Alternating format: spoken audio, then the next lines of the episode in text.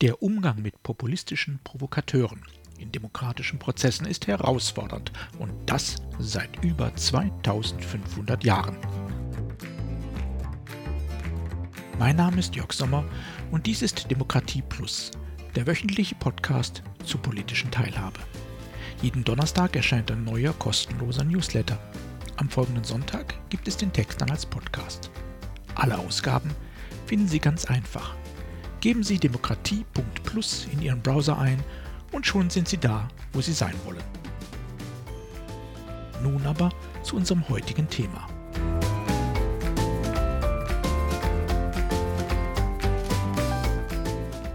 Platon und die Populisten. Die griechische Geschichte ist voller Mythen, Legenden und Sagen. Der Überblick über Zeus, Hades, Poseidon und die vielen anderen Götter, Halbgötter und Helden ist selbst für angehende Historiker eine anspruchsvolle Herausforderung. Und dann gibt es da noch die nicht minder verwirrende Menge an altgriechischen Philosophen. Ob Sokrates, Aristoteles oder Platon, ihre Werke beeinflussen noch heute unser politisches Denken. Vor allem auch deshalb, weil wir unsere heutige Demokratie in zentralen Ideen eben auf jenes antike Griechenland zurückführen. Das ist im Grunde auch richtig. Aber wir sollten dabei nicht vergessen, die griechische Geschichte ist voller Mythen, Legenden und Sagen. Und tatsächlich sind wir bis heute immer noch dabei, diesen Legenden weitere hinzuzufügen. Aktuell ist es die Debatte um losbasierte Bürgerbeteiligung, zum Beispiel in Form von sogenannten Bürgerräten. Auch die kommen, so die Legende, aus dem alten Griechenland. Tatsächlich sind sie bestenfalls, und das auch nur mit großzügigster Auslegung der Historie, davon inspiriert. Denn mit der griechischen Demokratie ist das so eine Sache. Zunächst einmal sprechen wir nur von einem kleinen Teil Griechenlands, fast ausnahmslos beziehen sich die historischen Bezüge auf einen einzigen Stadtstaat, nämlich Athen. Während es hier tatsächlich in einem historisch relativ kurzen Zeitraum im 5. Jahrhundert vor Christus spannende demokratische Prozesse gab, herrschten anderswo in Griechenland Stammesführer, Kriegsfürsten, Bandenchefs, Aristokraten. Auch das ebenfalls noch bekannte Sparta war im Grunde eine Oligarchie. Und selbst zur Blütezeit der attischen Demokratie war die übergroße Mehrheit der Menschen, unter anderem Frauen, Sklaven, Arme, Migranten, von demokratischer Teilhabe ausgeschlossen losbasierte Bürgerräte als Beteiligungsformat gab es zu keiner Zeit. Zwar existierte zeitweise ein sogenannter Rat der 500, zu dem freie, über 30-jährige, damals also alte Männer per Losverfahren Zugang hatten.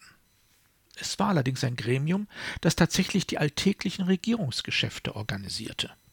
Heute würden wir die Aufgabe als Mischung von Parlaments- und Regierungsfunktionen betrachten.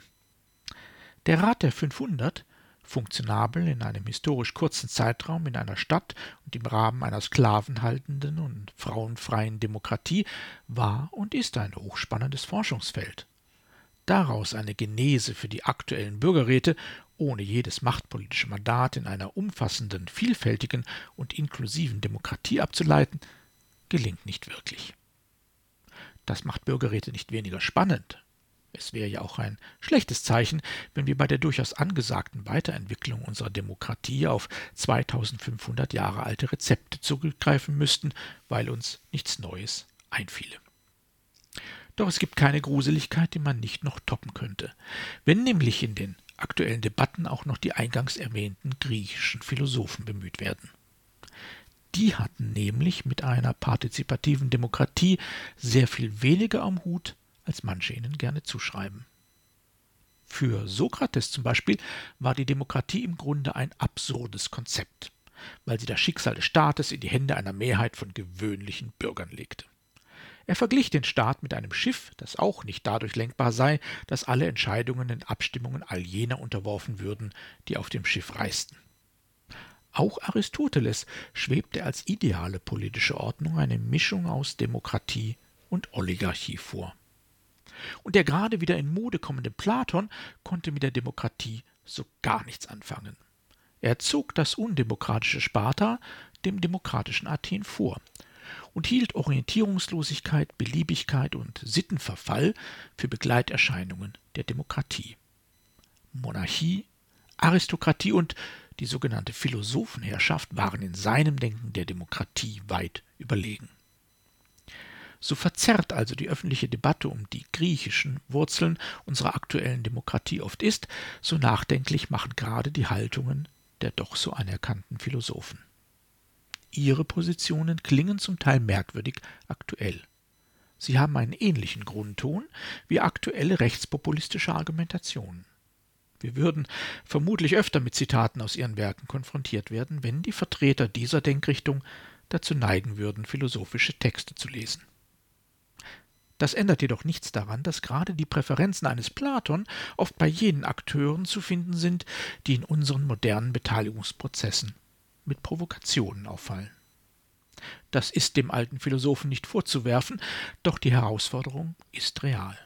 Immer wieder treten in Beteiligungsprozessen Menschen auf, für die demokratisch legitimierte Gremien irrelevant sind, Politiker sowieso korrupt, Mehrheiten keine Bedeutung haben und nur die Expertenmeinung zählen sollte. Sie meinen damit Ihre Meinung, denn Sie sind ja der Experte.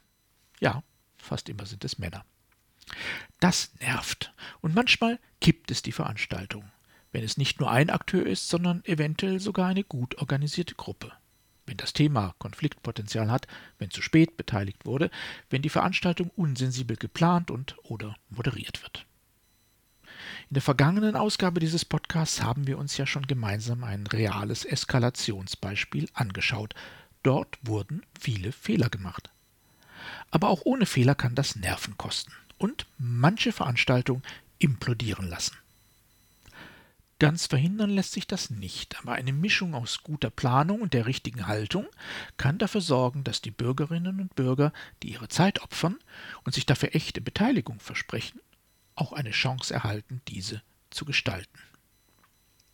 Viele Ps hatte ich in der letzten Podcast-Ausgabe versprochen. Nach Platon und den Populisten geht es also nun um den Umgang mit Provokationen. Und damit es in der Hitze der Debatten auch gut zu merken ist, biete ich Ihnen noch einmal ein paar Ps an. Vier an der Zahl, vier Grundprinzipien zum Umgang mit populistischen und persönlichen Provokationen. Erstens Perfektion machen Sie Ihre Beteiligung gut. Sie muss nicht absolut perfekt sein, aber so gut wie möglich. Nehmen Sie die zehn Grundsätze guter Beteiligung der Allianz Vielfältige Demokratie als Richtschnur. Gelingt es Ihnen, diese Grundsätze weitgehend umzusetzen, wird Ihre Beteiligung automatisch resilient gegen Provokationen aller Art. Warum? Weil die übergroße Mehrheit der Beteiligten den Prozess nicht nur akzeptieren, sondern schätzen wird. Sie will, und wird ihn sich nicht kaputt machen lassen. Im Umgang mit Provokationen werden die Beteiligten so zu Verbündeten. Zweitens Prozess. Seien Sie dem Prozess verpflichtet. Klingt einfach, ist aber anspruchsvoll. Es geht nicht darum, dafür zu sorgen, dass ein Ergebnis herauskommt, das Ihnen oder der beteiligenden Institution gefällt. Es geht darum, einen guten Prozess seine Ergebnisse produzieren zu lassen. Das heißt auch, Provokationen exakt so lange zu ertragen, bis sie die Beteiligten im Prozess behindern. Nicht kürzer, aber auch nicht länger. Drittens partizipativ. Partizipative Prozesse müssen auch partizipativ verhandelt werden. Ist der Moment gekommen, an dem Provokationen den Prozess gefährden?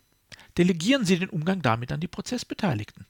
Sie müssen entscheiden, ob und wie intensiv Sie sich mit Provokationen und Provokateuren befassen wollen. Wollen Sie es nicht mehr? Haben Sie das Mandat, die Sache zu beenden? Das kann bis zur Entfernung der Akteure aus dem Prozess gehen. Viertens Problem. Machen Sie nicht zu Ihrem Problem, was nicht Ihr Problem ist. Geht es in einer Provokation um Themen, die gar nicht Gegenstand der Beteiligung sind, gibt es keine Verpflichtung darauf einzugehen.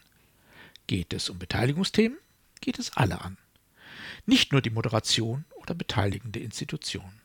Und ein guter Prozess kann ganz ausgezeichnet damit umgehen. Wenn es dann am Ende doch zu dramatischen Eskalationen kommt, liegt es tatsächlich oft daran, dass der Prozess eben doch nicht so gut war wie gedacht. Das führt uns dann unmittelbar zur nächsten spannenden Frage. Was tun, wenn Korrekturbedarf erkennbar wird? Kann man? Darf man? Muss man Schwächen oder Fehler in Beteiligungsprozessen eigentlich zugeben? Und wenn ja, wie gelingt das, ohne ins Chaos abzugleiten? Was hat es mit dem ominösen Begriff des lernenden Verfahrens auf sich? Wie wird Beteiligung also besser, während sie stattfindet? Darüber sprechen wir in der nächsten Ausgabe unseres Podcasts. Bis dahin, bleiben Sie gesund.